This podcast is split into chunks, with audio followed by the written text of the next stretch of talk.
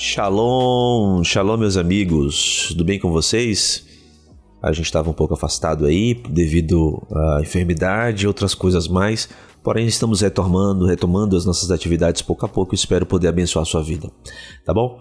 A palavra de Deus vai estar hoje conosco aqui no capítulo 6, verso do 1 ao 5, tá? De Gálatas, Gálatas capítulo 6, verso de 1 ao 5. E aí, tudo bem? Você está bem?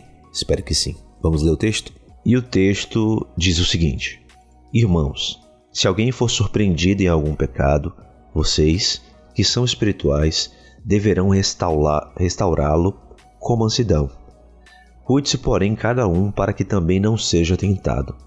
Levem os fardos pesados uns dos outros e assim cumpram a lei de Cristo. Se alguém se considera alguma coisa, não sendo nada, engana-se a si mesmo.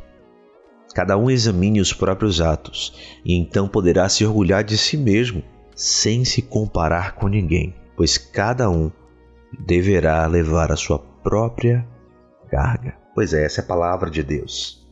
E ela é o suficiente para nos ministrar. Se eu parasse agora a leitura aqui e fosse embora, você já estaria abençoado só por essa breve leitura. Mas a ideia aqui é a gente explorar um pouco o tema, então vamos lá. Basicamente, Paulo está terminando as suas considerações após é, ter falado sobre o Evangelho, ter falado sobre um falso Evangelho e como combatê-lo, e ter falado do tipo de problema que os falsos mestres judaizantes estavam colocando no meio das igrejas na região da Galácia. E aí ele começa dizendo que se alguém for surpreendido em algum pecado, aqueles que são espirituais devem restaurar essa pessoa com mansidão. Em outras palavras, com delicadeza, com gentileza. O que acontece é que nos dias de hoje, nos tempos de cancelamento e tudo mais, alguém comete um erro, é, as pessoas querem no mesmo momento já estarem criticando, não tem a intenção de restaurar aquela pessoa, não tem a intenção, e isso é natural. Isso, alguém que está morto espiritualmente, ele vai promover esse tipo de coisa, é natural. Mas isso não pode partir de um povo que se diz povo de Deus. Então, a ideia é que a gente possa restaurar essa pessoa. Marlon, se não tivermos oportunidade, não conheço, não tenho acesso a essa pessoa, que a gente trate do tema, né? Não destrua a pessoa, não destrua, sabe? A gente trate do tema, né? E falar como ele é feio, como ele é bonito, e seja lá como for. Porque logo em seguida o texto no verso 1 vai dizer o seguinte: Cuide-se, porém, cada um para que também não seja tentado. Ou seja, a abordagem que a gente faz a um irmão que foi surpreendido em algum pecado, uma abordagem com gentileza, tendo em vista restaurar essa pessoa, mas sempre pensando: poderia ser eu. Cuide-se, porém, cada um que também não seja tentado. O problema é que muitas vezes queremos abordar alguém com certa gentileza, mas lá dentro nós estamos lá no nosso coração pensando, eu nunca faria isso. E isso transparece, as pessoas percebem que nós estamos tratando elas com um ar de superioridade. E a intenção não é restaurá-lo, mas eu sou bom o suficiente para poder restaurá-lo. E não é esse, esse o ponto de partida. Não é por aí que a gente vai construir. Não é dessa forma. Logo em seguida ele diz o seguinte: levem os fardos pesados uns dos outros e assim cumpram a lei de Cristo. Alguns podem pegar esse texto que fala sobre a lei de Cristo e dizer que a lei de, de Moisés, a, né, a, da antiga aliança ali, foi desfeita, não serve para mais nada, é só a lei de Cristo e acabou. Mas não é, não é esse o ponto. O ponto é que a referência de atitude, a referência que a gente tem é Cristo. Como foi que Cristo fez? Ele se entregou a si mesmo em favor de muitos. Muitos. Jesus morre numa cruz para que todo aquele que crê nele não pereça, mas tenha vida eterna. Pessoas que não dariam a mínima, pessoas que negariam a Cristo, pessoas que mas ainda assim ele entregou a sua vida.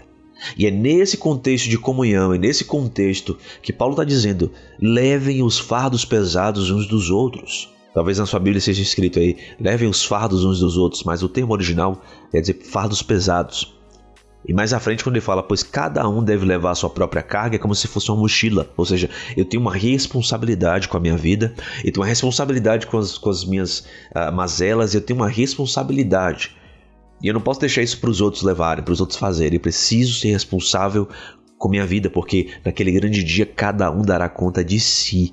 E Paulo segue dizendo que Jesus é a nossa referência, a lei de Cristo. Devemos, como igreja, ser um lugar acolhedor. Devemos, como igreja, ser um lugar que abraça as pessoas. Devemos, como igreja, cumprir a lei de Cristo. Como? Levando os fardos pesados uns dos outros. Estamos vivendo em tempos de individualismo, estamos vivendo em tempo uh, de vidas autocentradas, em si mesmadas, pessoas vivendo para si, buscando sua evolução, buscando, sabe, são coisas que não são erradas em si mesmas. O problema é que quando isso é a cultura e isso só aponta nessa direção, nós estamos errados. Precisamos estar considerando o outro, esperando que o outro seja melhor, que o outro avance, que o outro consiga investir nele carregando os seus fardos para que eles possam caminhar cada vez mais longe em Cristo. Paulo segue o texto. Se alguém se considera alguma coisa não sendo nada, engana-se a si mesmo. Engana-se a si mesmo.